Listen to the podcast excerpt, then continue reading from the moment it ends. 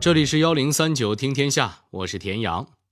话说在南宋开禧三年，开禧北伐失败，辛弃疾正在家养病。这个时候，家丁急急忙忙的跑了进来。老爷，韩将军从前线寄信回来了。他他说什么？信上说，前线战事吃紧，韩将军希望老爷能前去帮个忙。帮忙？去？去不了了。那，老爷您看这信，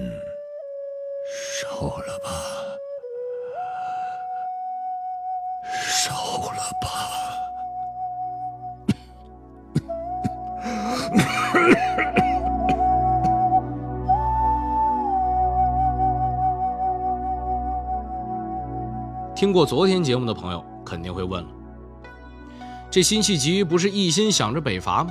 怎么反而把召他出征的信给烧了呢？那是因为此时的辛弃疾已经不是当年那个热血青年了。他一心归宋，好不容易回到了故国，结果却遭人排挤，被支到了地方。但是辛弃疾没想到的是，这只是他在宋朝碰壁的开始。那么，在他南渡之后的这些年，又遇到了哪些不顺心的事儿呢？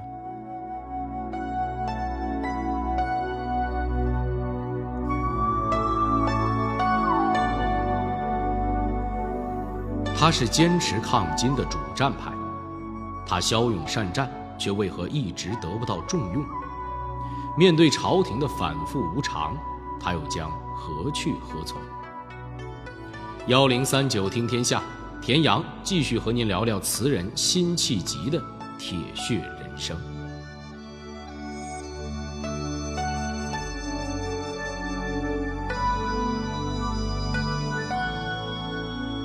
在昨天的节目里，咱们介绍了辛弃疾武艺高强的一面。他一心北伐，想要收复故土。他跑到南宋，带着大批起义军投靠了宋军。但是由于他生长在金国，因此始终得不到宋朝皇帝的信任。于是他被支到了偏远山区滁州，当起了地方官。但他并没有消极怠工，而是搞起了赈灾和乡村建设，功绩卓著。不过，辛弃疾始终没有放弃过北伐的想法，于是他再次上书，一面报告滁州的情况，一面希望孝宗能够继续北伐。然而，这个提议一如既往的石沉大海了。之前的北伐失利让宋孝宗留下了心理阴影，而且金国也没有南下的意思，干嘛去主动招惹他们呢？不如专心发展经济好了。不过，虽然宋孝宗没有回应辛弃疾北伐的建议，却看中了他治理地方、赈灾救济的能力。他大笔一挥，指着奏折对辛弃疾说道：“这里、这里还有这儿，都有很严重的灾情。辛爱卿啊，你好好干啊，我看好你哦。”就在这之后的七年里。辛弃疾先是被调到了江西镇压起义，然后又被调到湖北整顿吏治，随后又被调到湖南剿匪，最后又回到江西治理旱灾。为了避免主战派冒头，辛弃疾就这样一直被调来调去。每次他治理完一个地方，打算请愿回京的时候，就会接到另一封调任的诏书，这跟他的初衷根本是背道而驰的。这个原本以为已经回归故乡的汉人，也越发觉得自己不属于这个所谓的故乡。这七年间，辛弃疾去过很多地方。每当他登高远望，都会想起生养自己的老家，想起北方的人民，想起靖康耻，想起何意。当这些思绪涌上心头的时候，他无处发泄，只能把吴钩看了。栏杆拍遍，眼见时光飞逝，大好的年华却没能用在心心念念的北伐事业上，辛弃疾不禁悲从中来。可倒是，欠何人换取红巾翠袖问英雄泪。对于辛弃疾来说，治理地方根本就是大材小用，但是无奈生不逢时，朝廷根本没有打仗的意思。常年的郁郁不得志，让辛弃疾痛苦不堪。他只能把所有的悲愤化为动力，一心扑在治理地方上。他希望能做出一些成绩，让朝廷看到自己的才能。七年里，辛弃疾去过很多地方，他帮助当地百姓恢复生产，打击豪强，深受百姓爱戴，但同时也让他招来了祸端。这又是为什么呢？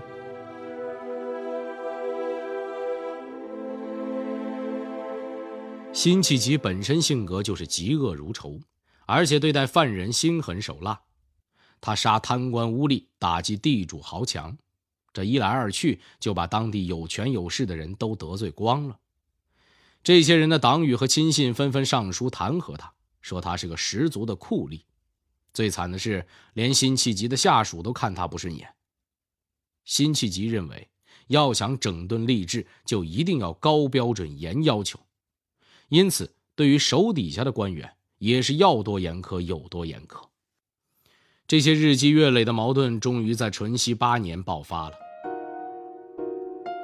辛弃疾再次被人弹劾，官职一抹到底，变成了平民。而此时的他已经四十二岁了。辛弃疾是满肚子委屈，他不明白自己一心为百姓兢兢业业，几乎就没睡过一天安稳觉。怎么反倒落得如此下场呢？罢了罢了，不如收拾东西回家去吧。但是想了想，自己又能回到哪儿去呢？老家山东还在金人的统治下，自己当初下定了决心，再回乡时必是大破金人，收复故土之日。现在功不成名不就，说什么也不能在这个时候回去啊！没办法。辛弃疾只能暂时赋闲在江西上饶的临时居所，盼望着朝廷哪一天能想起他，再召他回去完成那个遥不可及的北伐大业。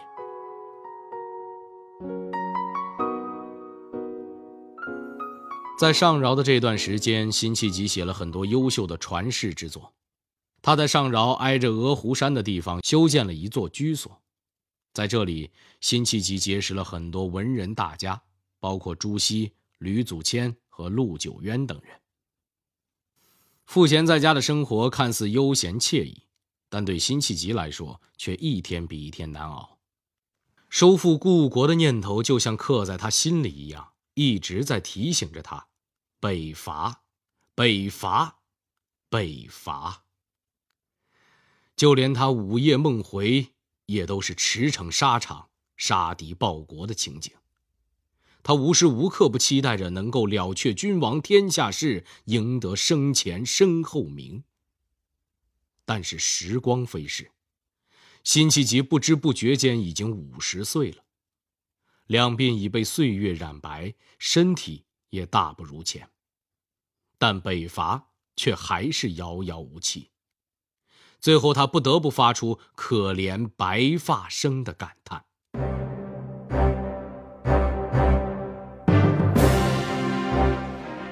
就在辛弃疾五十岁的这一年，他坚定的心意似乎感动了上天，朝廷又发生了大变化。孝宗皇帝禅位给儿子赵敦，史称宋光宗。光宗即位后，重新启用了辛弃疾，并要求召见他。这一次，辛弃疾能否如愿以偿？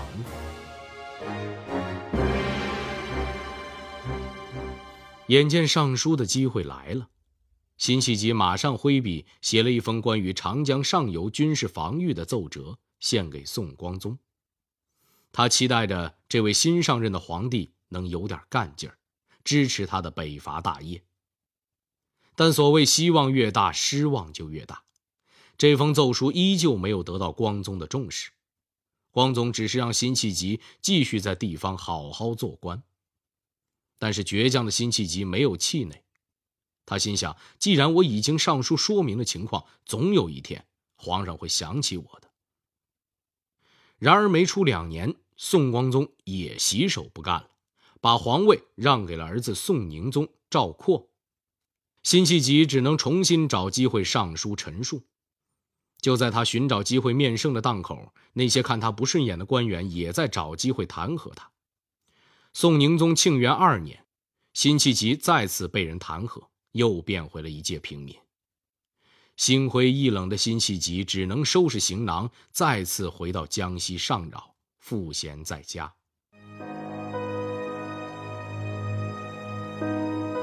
回到上饶的辛弃疾痛苦了好一阵子，才接受了这个事实。不过没过两年，朝廷方面又想起他来，辛弃疾第三次被启用。那怎么朝廷总是这么反复呢？原来就在庆元党禁之后，主战派的韩托胄开始掌权，北伐再次被提上了日程。主战派要找帮手，第一个想到的当然是辛弃疾。不过这一年，老辛已经是六十四岁高龄了。在韩托胄的帮助下，辛弃疾见到了宋宁宗赵括。他像前几次那样陈述己见，这次最让他欣慰的是，他的提议并没有像之前那样石沉大海。朝廷上下真的都开始为北伐做准备了。等了这么多年，辛弃疾终于等到了这个机会。于是他回到镇江府，开始训练间谍，并把他们派到金国去。还预制了一万套军服，准备招募新兵。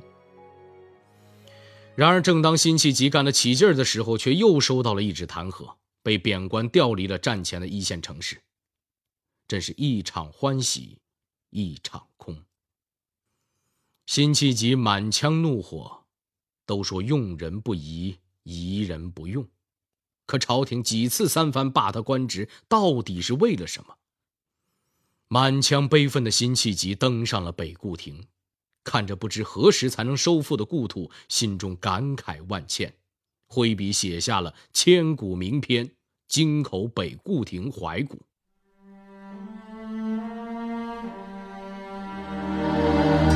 千古江山，英雄无觅孙仲谋处。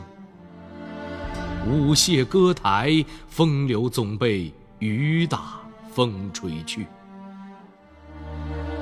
斜阳草树，寻常巷陌，人道寄奴曾住。想当年金戈铁马，气吞万里如虎。冤家草草，封狼居胥，赢得仓皇北顾。四十三年。望中犹记烽火扬州路，可堪回首，碧离词下，一片神鸦社鼓。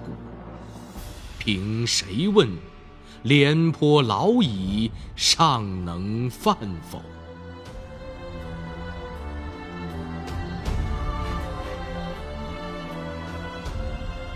现在看来，这首词当真是把辛弃疾此时的心情表露无遗。想起四十三年前，自己虽然还未南渡，却也能上阵杀敌，发挥才能，哪儿像现在呀？而且虽然自己现在年龄上不抵当年，却也像廉颇一样老当益壮，只要朝廷需要，自己随时可以披肝沥胆报效国家。但是这份心意。怎么就没人明白呢？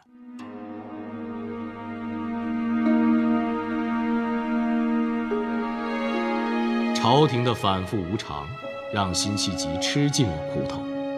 他多次上书建议，但是始终不被重视。北伐究竟能否成功，他又将何去何从呢？就在辛弃疾被调任的第二年。他发现北伐的战事已经完全脱离他的控制了。按照辛弃疾原来的计划，北伐是大事，一定要多方准备，特别是宋军战斗力不足，一定要重新训练，万不可操之过急。然而朝廷方面已经等不及了，没有人听辛弃疾的劝告，但是他们还是希望辛弃疾能出山帮助战事。此时的辛弃疾已经六十七岁，他深知仓促应战必然是凶多吉少，就算再去上任，也不会有人听他说话。他再也经不起这么折腾了，自己本来也没两年活头了，还是回家算了。果然。同年五月，开禧北伐正式展开，但是因为准备不足，宋军很快就全线溃败，只能再次和金人求和。然而，金国对于宋朝这种挑衅的行为十分不满，他们要求宋朝交出主帅韩托胄的首级。这个要求彻底激怒了韩托胄，谈判破裂，战事再起。这个时候，韩托胄再次想到了辛弃疾，他派人给辛弃疾捎信，要求他立即到临安帮自己。于是乎，出现了片头小剧场的那一幕。此时的辛弃疾已经身染重病，卧床不起，就算是有那个心，他也再没那个力了。辛弃疾躺在病床上，回首前尘，他想起刚刚南渡时的自己。二十几岁，青春年少，一腔热血都在复国雪耻上。他盼望着能得到统治者的重用，能有机会展露拳脚，能在战场上奋勇杀敌。他一直在等待着这个机会。就这么盼啊盼啊，盼了一辈子，却最终也没能等到。想到金国统治下的宋朝老百姓。想到祖父临终前的嘱托，心中的不甘和愤恨难以抑制，他强作起来，大喊了三声“杀贼！杀贼！杀贼！”然后，含着一口怨气，溘然长逝，享年六十八岁。回顾辛弃疾的人生，可谓是九曲十八弯，他多次被罢官。又多次被启用，然后又被罢官。上天似乎要把辛弃疾耍着玩每次给了他希望，又让他更失望。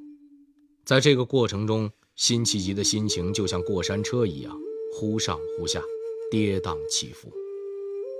他空有一身的才华，一身的武力，也都无处施展。我想，辛弃疾这一生最怀念的。应该就是年轻的时候，一怒之下冲进金军营帐，杀了那个叛徒的壮举吧。因为这是他离梦想最近的时候。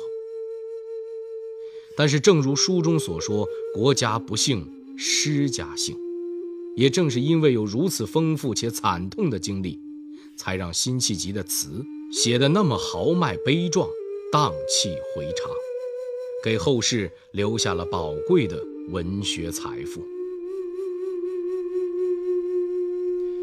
好了，这里是幺零三九听天下，我是田阳。最后，代表节目编辑程蕊民、程涵，小剧场配音陈光、郭伟，录音严乔峰。感谢您的收听。如果您想和我们交流互动，获取听众福利，欢迎您关注微信公众号和新浪微博幺零三九听天下。